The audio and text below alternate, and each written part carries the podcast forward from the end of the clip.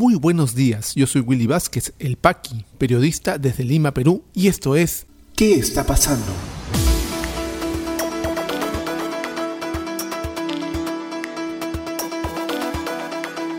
Estas son las noticias de hoy jueves 4 de marzo de 2021. Llega al país el primer lote de vacunas del laboratorio Pfizer y Ejecutivo anuncia que se iniciará la vacunación a adultos mayores. Congreso insiste en citar al fiscal de la Nación por caso de reunión Vizcarra con fiscales cuellos blancos y amenazan con denuncia constitucional. Embajada rusa desmiente empresarios de transporte. Solo se comercializa la vacuna Sputnik 5 a organismos que el Estado peruano autorice.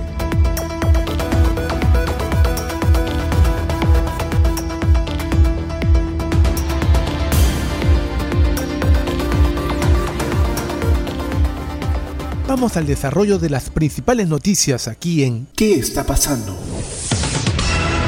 Anoche arribaron al país el primer lote de 50.000 vacunas contra el COVID-19 del laboratorio Pfizer. Llegaron al finalizar eh, la tarde, eh, tal como lo anunció el presidente Sagasti un día anterior. Estas son las primeras eh, vacunas de un total de 20 millones y se ha asegurado que todas las semanas se enviarán pequeños lotes. ¿Qué dijo la primera ministra Violeta Bermúdez con respecto a esta primera entrega?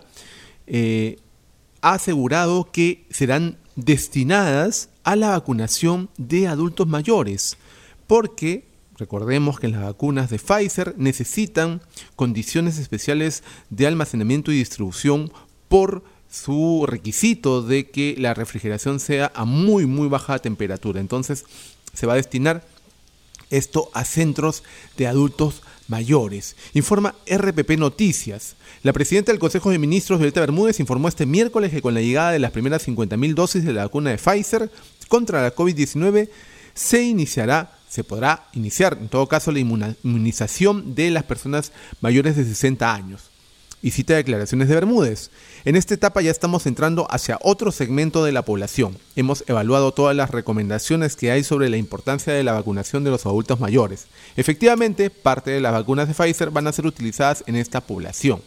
La titular del gabinete indicó que todas las personas somos prioritarias y se respetará el Plan Nacional de Vacunación contra la COVID-19 porque establece una secuencia para un mejor orden. Los adultos mayores se encuentran en la fase 2 del proceso de vacunación. En este grupo también se inoculará a personas con comorbilidad a priorizar, la población de comunidades nativas o indígenas, el personal del Instituto Nacional Penitenciario y las personas privadas de su libertad. Sí, los presos. Bermúdez Valdivia precisó que por las características de estas fórmulas, que requiere una refrigeración especial, será aplicada en una primera etapa en aquellos lugares que ofrezcan las mejores condiciones para ello. Con Pfizer, recordemos, el gobierno ha llegado a un acuerdo por un total de 20 millones de dosis. Este miércoles, ayer, la jefa de la PCM anunció que a partir de este mes recibiremos entregas semanales del laboratorio estadounidense. O sea, por gotas nos van a dar las vacunas. Y eso se entiende en el marco de la gran demanda, la gran demanda mundial que hay a los laboratorios. Y bueno, van a tener que este, honrar sus entregas de alguna forma. Dice la ministra que vamos a ir recibiendo cada semana durante marzo 50.000 dosis semanales hasta llegar a las 200.000. Luego, en el siguiente mes recibiremos 800.000 dosis y así progresivamente hasta que se completen los 20 millones. Son 20 millones de Pfizer con condiciones especiales de refrigeración, no olvidemos eso, es muy importante. Pues bien, ya tenemos encaminada la segunda marca de vacunas, el segundo tipo de vacunas, aparte de la Sinopharm en el país. Y el proyecto de vacunación sigue adelante.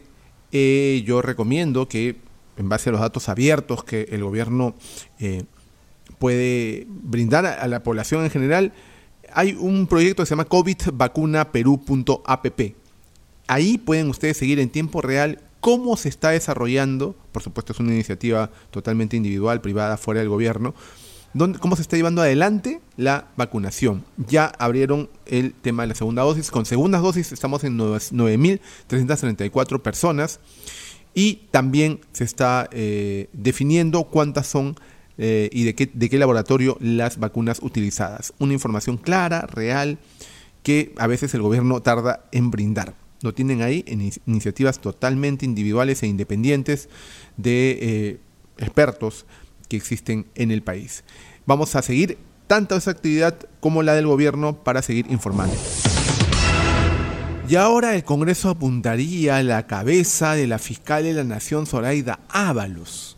Al parecer no les pareció, les cayó muy eh, bien que la fiscal haya declinado la invitación a mm, la Comisión de Justicia para que informe sobre esta reunión que eh, tuvieron las fiscales Rocío Sánchez y Sandra Castro con el entonces presidente Martín Vizcarra en el año 2018, cuando, valga verdades, la señora Ábalos no era fiscal de la Nación, era una fiscal supremo solamente.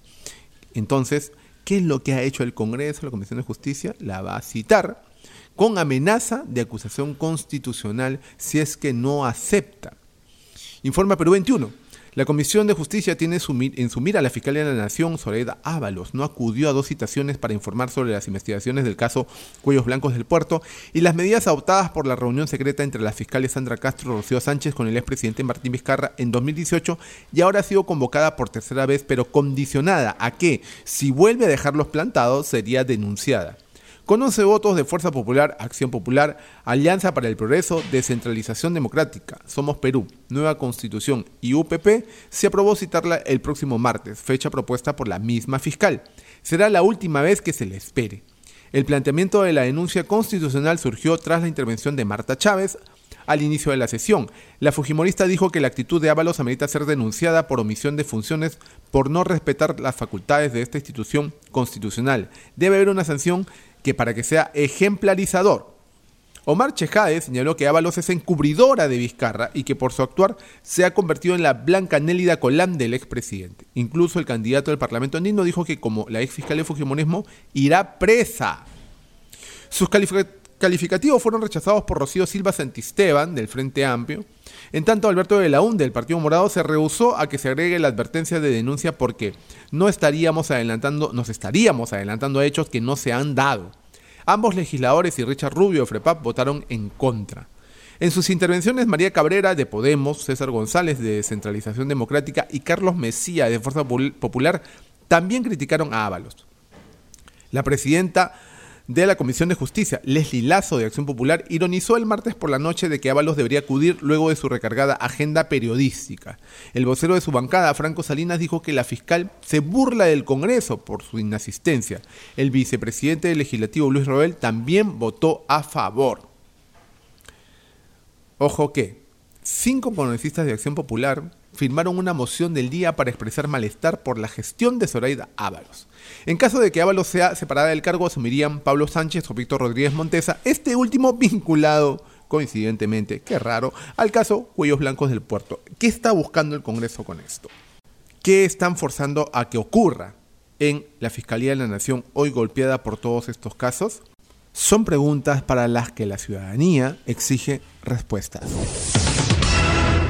Ya hace unos días se dio a conocer que un gremio de transportistas terrestres traerían 100.000 dosis de las vacunas Sputnik 5 desde Rusia. Las tenían ya compradas, las tenían ya negociadas y las traerían al país porque, claro, los privados deberían hacerse cargo ante la ineficiencia e incompetencia del gobierno. El mismo gerente de la empresa SIVA Luis Cicia, quien tiene un hermano que postula al Congreso, por cierto, coincidentemente, eh, ha dicho pues que no se quedan de brazos cruzados. Pero, ¿qué ha declarado la embajada rusa con respecto a este tema?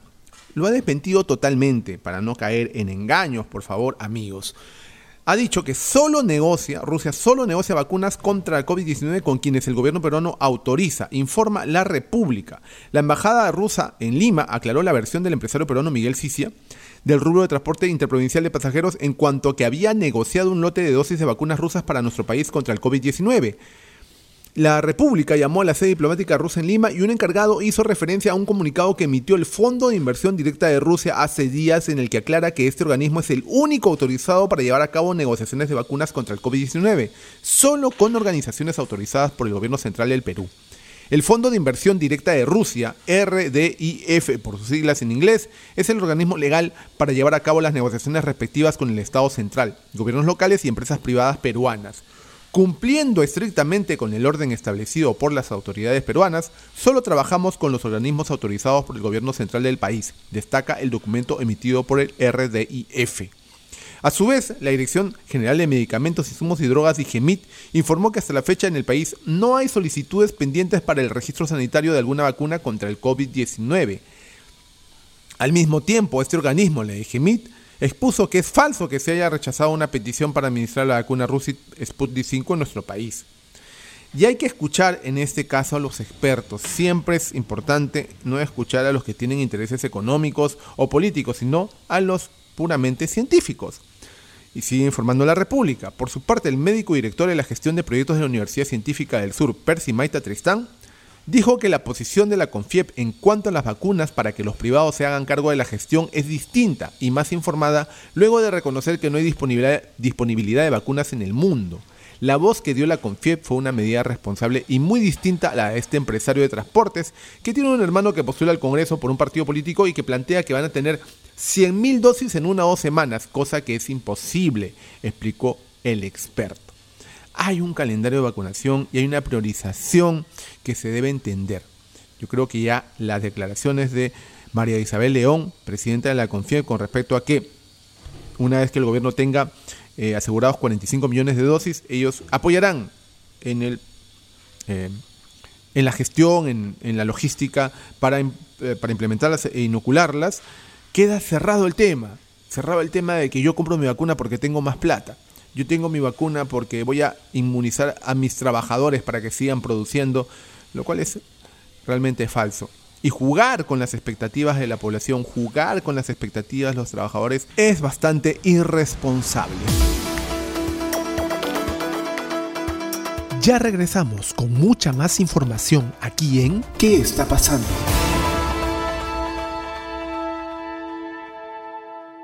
Y este podcast llega a ti por un gentil auspicio de La Mamina.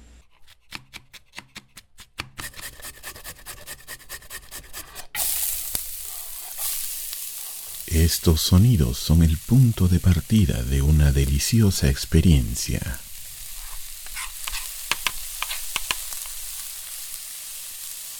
La mamina, lasañas, pais y más. Cocina casera en tu mesa.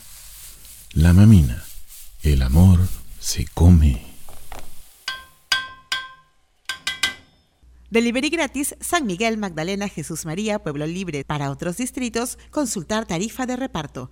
Llámanos al 910-833-575. Continuamos con mucha más información aquí en ¿Qué está pasando? ¿Qué está pasando rumbo a las elecciones 2021? Candidata Verónica Mendoza propone firmar pacto para convocar a referéndum por asamblea constituyente. Candidato Rafael López Saliaga afirma que, de ser elegido, toda la que él considera doctrina de género será exterminada del currículo nacional. Candidato Johnny Lescano afirma que convocará a personas que van en la línea del partido en clara alusión a declaraciones de congresista Manuel Merino. ¿Qué está pasando en la economía? Para el Ministerio de Economía, proyecto de retiro del 100% de la CTS impactaría en la inflación y afectaría la economía familiar. Ministerio de Trabajo informó que el incremento del presupuesto de Trabaja Perú permitirá la creación de 103.000 empleos temporales. Fondo Mi Vivienda otorgó más de 2.700 bonos en febrero para construcción o compra de vivienda. Ayuda económica representó una inversión cercana a los 80 millones de soles. ¿Qué está pasando en las regiones?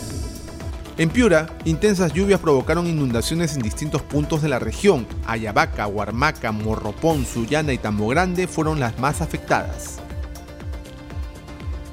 En Ancash, Contraloría supervisa centros de salud y advierte sobre riesgos en cadena de frío para vacunas COVID-19. En el Hospital de Apoyo de Yungay se evidenció la falta de equipo mínimo.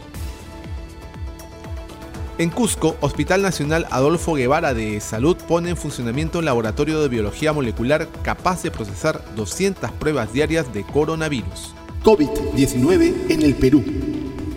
La situación actual de la enfermedad en el país, según los datos del Ministerio de Salud, es la siguiente. A la fecha, son 1.344.969 casos confirmados, con 3.445 en las últimas 24 horas y 195 fallecidos. Se han dado de alta a 1.250.047 personas, continúan hospitalizadas 15.301 han fallecido 47.089 y vamos vacunando ya a 304.863 peruanos.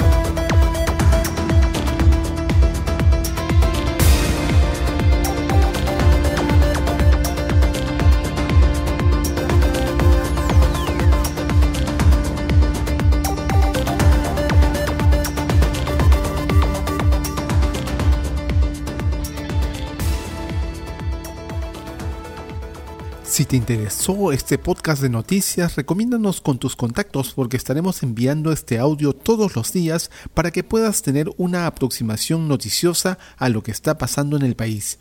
Suscríbete a nuestra lista de distribución en WhatsApp y compártelo. Puedes seguirme también en mis redes sociales de Facebook, Twitter y YouTube como Willy Vázquez El Paqui o visita podcast.elpaqui.com. Muchísimas gracias por llegar hasta aquí. Nos escuchamos en cualquier momento.